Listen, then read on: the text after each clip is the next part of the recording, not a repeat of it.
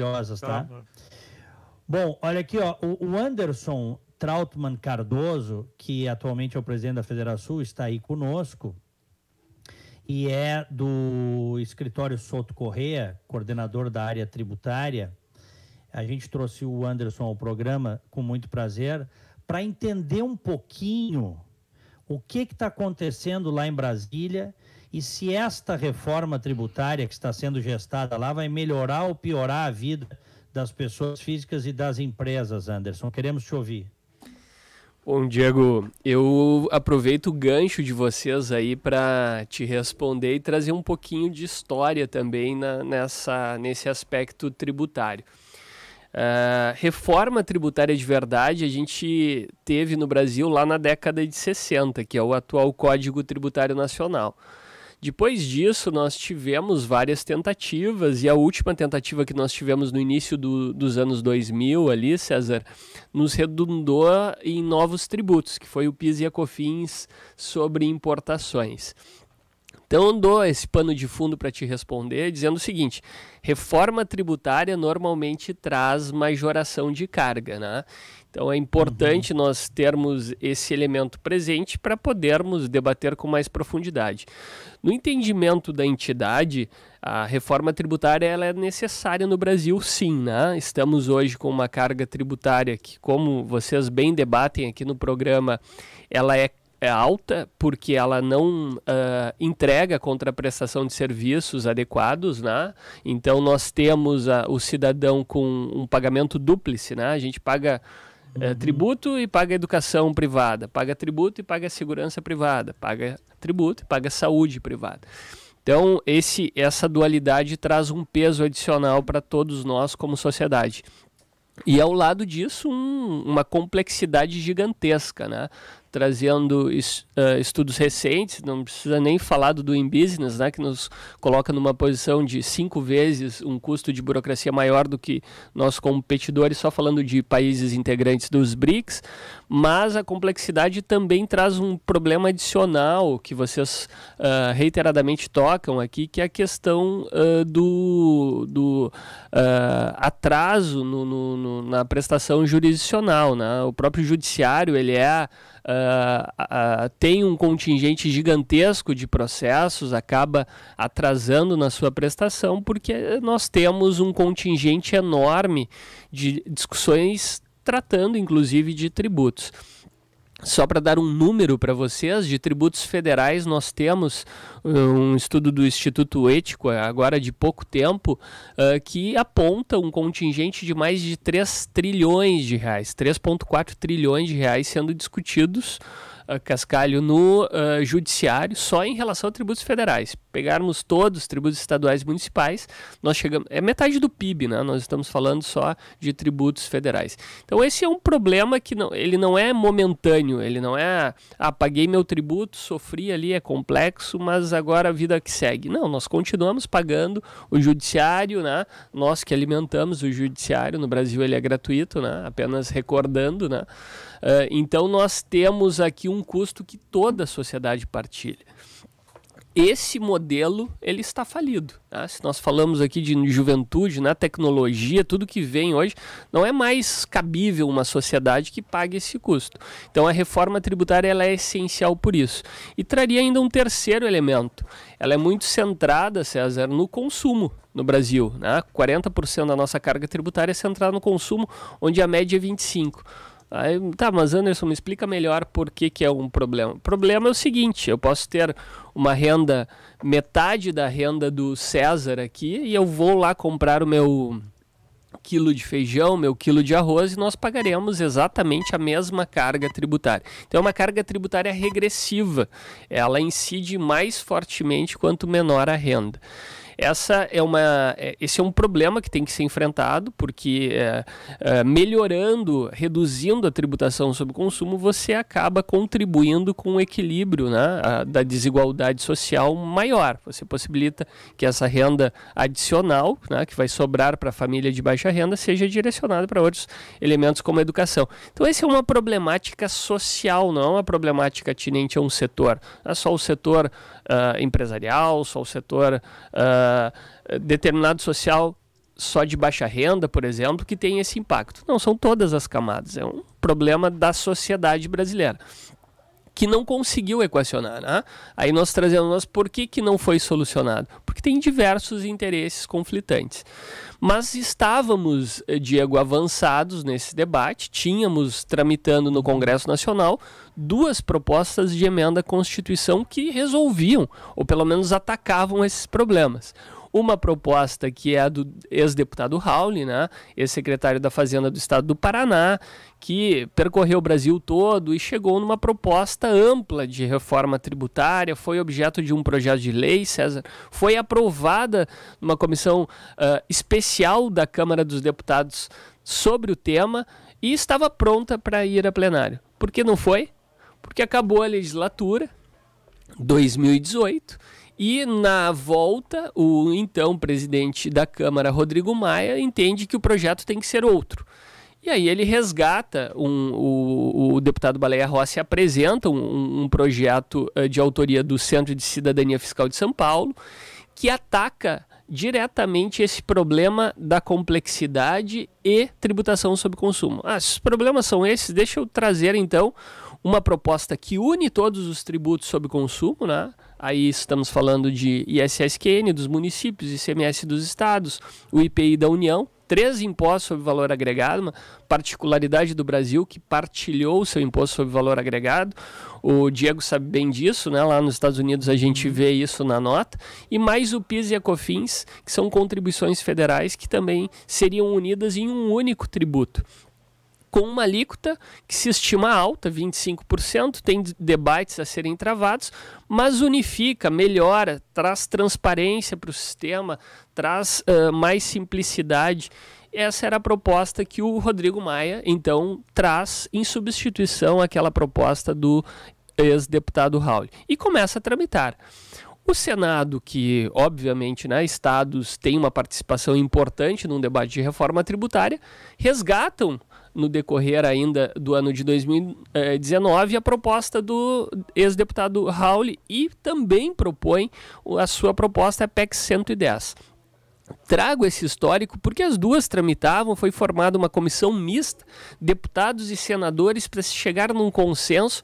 Chegou-se ao consenso, mas o que, que acontece? Muda a presidência uh, da Câmara dos Deputados e do Senado. E o novo presidente, alinhado com o governo federal, diz: não, olha só, vamos ouvir o governo federal aqui e o governo federal traz o projeto que estamos tratando aqui, que é o 2337, tratando-se no que se chama de uma segunda etapa da sua proposta de reforma tributária, porque a primeira foi, uh, junto com essa discussão da comissão mista, uma proposta de uma união do PIS e da COFINS, que são duas contribuições federais, dizendo o seguinte: olha, se vamos ter um IVA, vamos ter um IVA dual, então uma parte do IVA fica só com a União, que é o PIS e a COFINS, a gente simplifica, mas já nessa proposta, Diego, que foi lá apresentada lá uh, em julho de 2020, se propunha uma alíquota de 12%, já na primeira etapa do, da proposta do governo federal, uma proposta que traz aí uma carga tributária muito mais elevada, especialmente para serviços. E agora... Doutor, nas... doutor Anderson, só, só uma coisa. A proposta do governo federal, é, que é essa terceira proposta, vamos dizer assim, né, para ser estudada, ela está sendo muito Perfeito. bombardeada desde o início, porque ela estipula o, o imposto sobre o lucro, né? Sobre a transferência de lucros. Agora até caiu, né? Criaram outros critérios, mas o que o senhor está dizendo é que a proposta do governo federal aumenta a carga tributária? Isso. É, a proposta do governo federal ela se divide hoje em duas propostas, né? Uma apresentada no ano passado que não é o que estamos uh, dando luzes hoje, né, mas já houve uma, uma, primeira etapa tratando de PIS e COFINS, já trazia aumento de carga. E perfeito, Diego. Agora, a segunda etapa que foi trazida pelo, pelo ministro Paulo Guedes, segundo ele, né, é, gestada pela Receita Federal, ela traz uma grande problemática é, dentro deste pano de fundo. É, que é importante nós termos presente para podermos debater adequadamente o tema.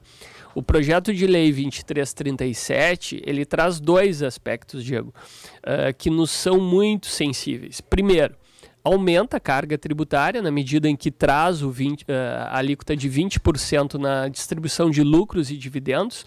Apenas para uhum. deixar claro para o ouvinte qual é a tributação hoje muito simples, uh, muito uh, sinteticamente trazendo ao nosso ouvinte.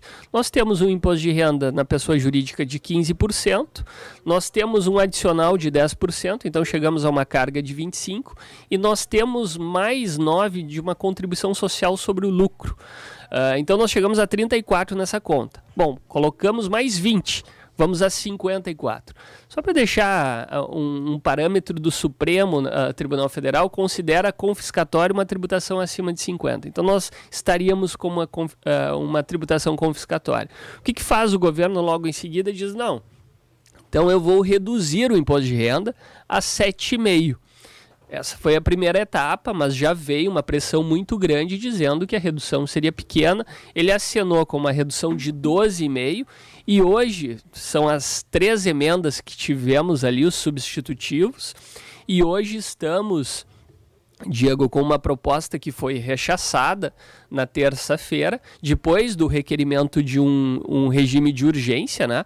Passamos hoje a ter o, o, PL tramitando em regime de urgência, o que traz uma, uma pressão para o debate sobre o tema. Uh, esse, essa última etapa, a última proposta, trazia uma redução para 6,5 dos 15 que referi anteriormente do imposto de renda da pessoa jurídica e a redução de 1,5 da contribuição, porque assim uh, há uma repartição dos tributos, né? A contribuição ela não é repartida com, com municípios, por exemplo, mas o imposto de renda sim.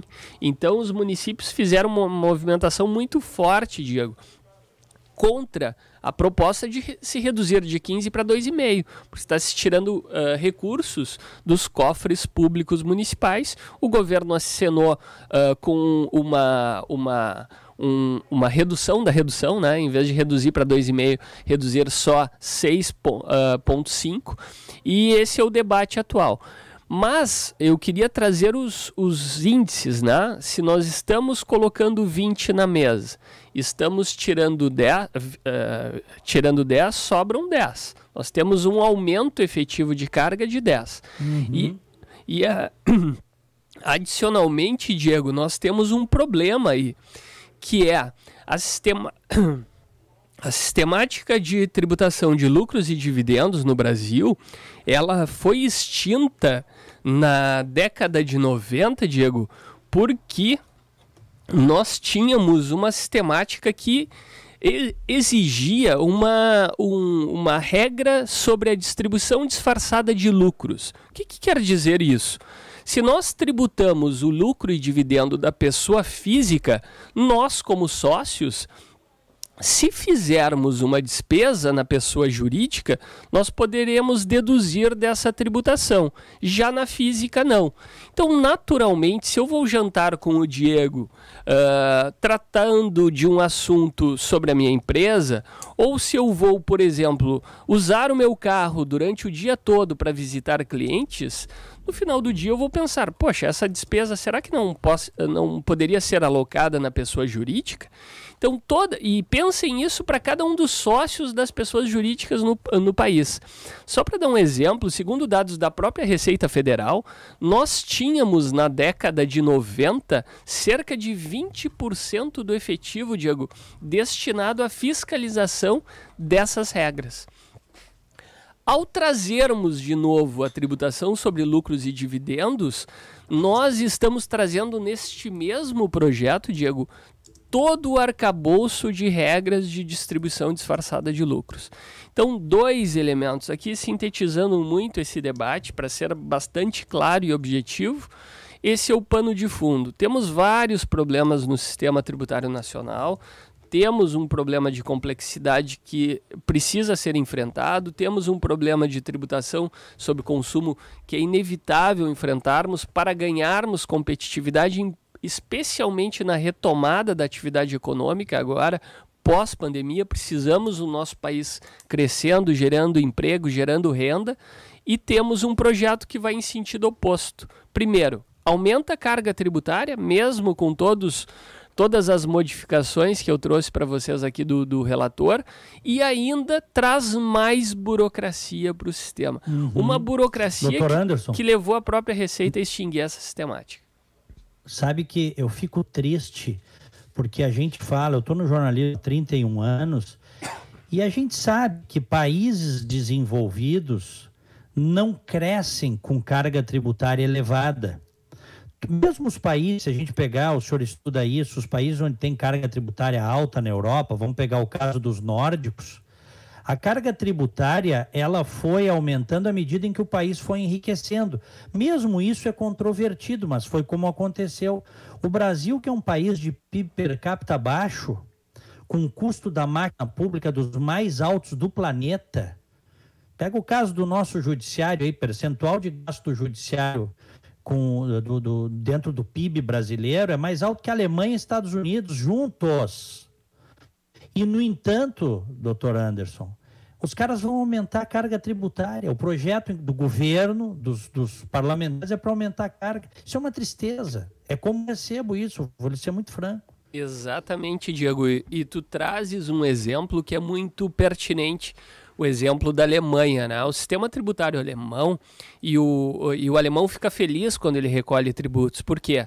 Porque tem um mínimo existencial, né? Tem um, um valor a partir até o qual você não é tributado. A gente falou aqui sobre tributação sobre consumo. Você tem que ter uma proteção para que a família tenha uma estrutura, inclusive educacional adequada. É a partir daí que nós promovemos a inserção dessas pessoas num outro patamar. Então, a partir da, do, da renda acima desse mínimo existencial, quando você tem uma capacidade de ser tributado, o alemão fica feliz, porque ele diz: oh, Poxa, venci a primeira etapa, né? tenho o mínimo existencial aqui, cubro as minhas despesas de saúde, educação e vou agora uh, contribuir com a sociedade, com os demais. E não é essa a sistemática brasileira. Só que, Diego, uh, um elemento que nós uh, talvez seja o determinante aqui, eu vejo dois aspectos. Tá? nós estamos, falamos aqui de, de mudança, resgatamos um histórico aqui com o Cascalho. E nós temos uma mudança cultural em curso, nós temos uma mudança de era, é uma era tecnológica não faz sentido, sob esse ponto de vista, num momento como esse, nós termos uma complexidade para recolher tributos, primeiro. Segundo, nós temos um desafio enorme de competição global. Nós não competimos, as nossas empresas não competem mais numa arena local, numa arena nacional. Ela está competindo com plataformas internacionais, com uh, China, com uh, Estados Unidos, com Europa, de uma forma muito mais intensa do que era no passado. Então é fundamental nós assegurarmos competitividade. Tá? É, é como se nós fôssemos um corredor ali da Olimpíada, né? estamos ali na final e o o competidor do lado está com uma sapatilha, nós estamos de chinelo e ainda com uh, uma pedra apertando o pé. Então, assim, não dá, não dá. Nós precisamos resolver isso para permitir que o país cresça, gere emprego e gere renda. Uhum. César. É, eu acho. É, quando a gente começa a discutir a questão tributária, eu acho importante, doutor. E eu e o Diego, a gente tenta fazer isso e é muito difícil. Simplificar o discurso como explicar, porque o, o, tributo, eu acho que a gente sempre pensa isso, né? Sempre passa uma ideia de ser muito difícil de entender qual é a ideia. E o senhor está conseguindo fazer isso de uma maneira muito, muito particular, porque é interessante que a gente saiba que, no resumo de tudo, vai aumentar e essa não é uma lógica que foi vendida pelo governo, né? Exatamente, e a narrativa é no sentido oposto, né? É. Ah, eu vou claro. beneficiar os pequenos. Não é isso que vai ocorrer. Não é isso que vai ocorrer. Por quê? E aqui, mais um elemento importante que nós uh, temos que considerar, diante da inflação que ex existe hoje, uma aprovação de um projeto como esse, que você gera um aumento de carga tributária, uh, naturalmente vem para preço. Então, nós estamos com uma perspectiva aí de aumento Exato. de inflação de preços de serviços gigantesca, que é um, um dos setores que não tem contribuído para a inflação hoje. Então, assim, sobre todos os aspectos, César, Diego, Cascalho, nos parece que o, o, o, projeto, ele obviamente, num contexto atual de enfrentamento de um déficit público gigantesco, grande objetivo do governo é arrecadar. No nosso entendimento, o caminho deveria ser reforma administrativa. Reduz o tamanho do Estado e, a partir daí, simplifica. Promove uma reforma tributária de verdade que você vai estimular a economia e, a partir daí, essa, ter a arrecadação essa, necessária. É, essa ideia vai obrigatoriamente chegar nos preços finais, das, da, vai, vai aumentar a inflação. Tu sabe, Diego, que eu estava, enquanto a gente conversava aqui, eu estava olhando mais uma vez o dólar. Porque a previsão Sim. era de que. Tá subindo. É. Pois, e a previsão era de que o dólar, nesse. Principalmente no mês de agosto, iria uh, diminuir. Nada disso. Né? O dólar subindo mais uma vez. E aí, mais esse impacto. Uh, talvez tenha reflexo já nisso. Uh, essa, esse conceito da reforma tributária caminha para ainda mais saída de, de, de, recursos do Brasil? As pessoas dizendo, não, isso aí não vai funcionar, Sem pode dúvida. ter relação? Sem dúvida. Saída de tributos, porque você passa a, a, ter uma tributação adicional que não existia. Tem uma tributação de fundos também, que já gerou um movimento no mercado financeiro. Então, são vários impactos, César, decorrentes de uma proposta, ao nosso ver. Uh, porque a expectativa do governo era outra. Né? A, a expectativa. A, a, venda das narrativas, como o senhor falou, doutor. É, a, na, a narrativa era uma narrativa de eu vou tributar a pessoa física, então eu vou ter uma retenção desse lucro dentro da pessoa jurídica, e a partir dessa retenção de lucros eu vou ter mais investimentos por parte dessas pessoas Essa é jurídicas. É e eu quebro uma sistemática de, de, juros de capital próprio, que é um empréstimo, um tipo de empréstimo assim, uh, do sócio para a própria empresa que se encerraria. Bom, uh, Vamos no sentido oposto, a própria a Europa tem já adotado essa sistemática que é muito combatida pela Receita no Brasil, porque leva a, a dedução do lucro para a tributação, mas a Europa tem sinalizado já em favor dessa sistemática que nós acabaríamos aqui no Brasil. E além disso, esse movimento que a, a, o Ministério da Economia esperava é um movimento para grandes empresas. Uma empresa de serviço, uma, um comércio, um, um pequeno e microempreendedor, ele não retém lucros na pessoa jurídica. Ele precisa desse lucro para a sua sobrevivência. Então, então ter esse, essa esse é, desculpa, doutor Anderson, claro. esse eu acho que é o ponto fundamental, porque as micro e pequenas empresas, que são mais de 90% das empresas brasileiras, o, o, o legislador e o próprio governo está tratando essas pessoas como se as pessoas pudessem pagar imposto na jurídica e depois na física. É, é, inviável isso, né, doutor Anderson? Exatamente.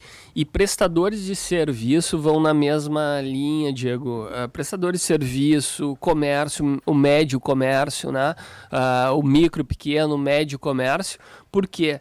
Esse valor, na verdade, é o, é o recurso de sobrevivência desse sócio. É, claro. o, é, é o pagamento, é como se fosse o salário. Ele não tem uma expectativa de manutenção desses valores para reinvestimentos. Então, é, é, temos aqui uma, uma proposta, mais uma vez, que eleva a carga tributária, traz mais burocracia para o sistema, uma burocracia que a própria Receita, lá na década de 90, vejam bem, a própria Receita entendeu que prejudicava o sistema e não extinguiu aqui, é importante registrar isso.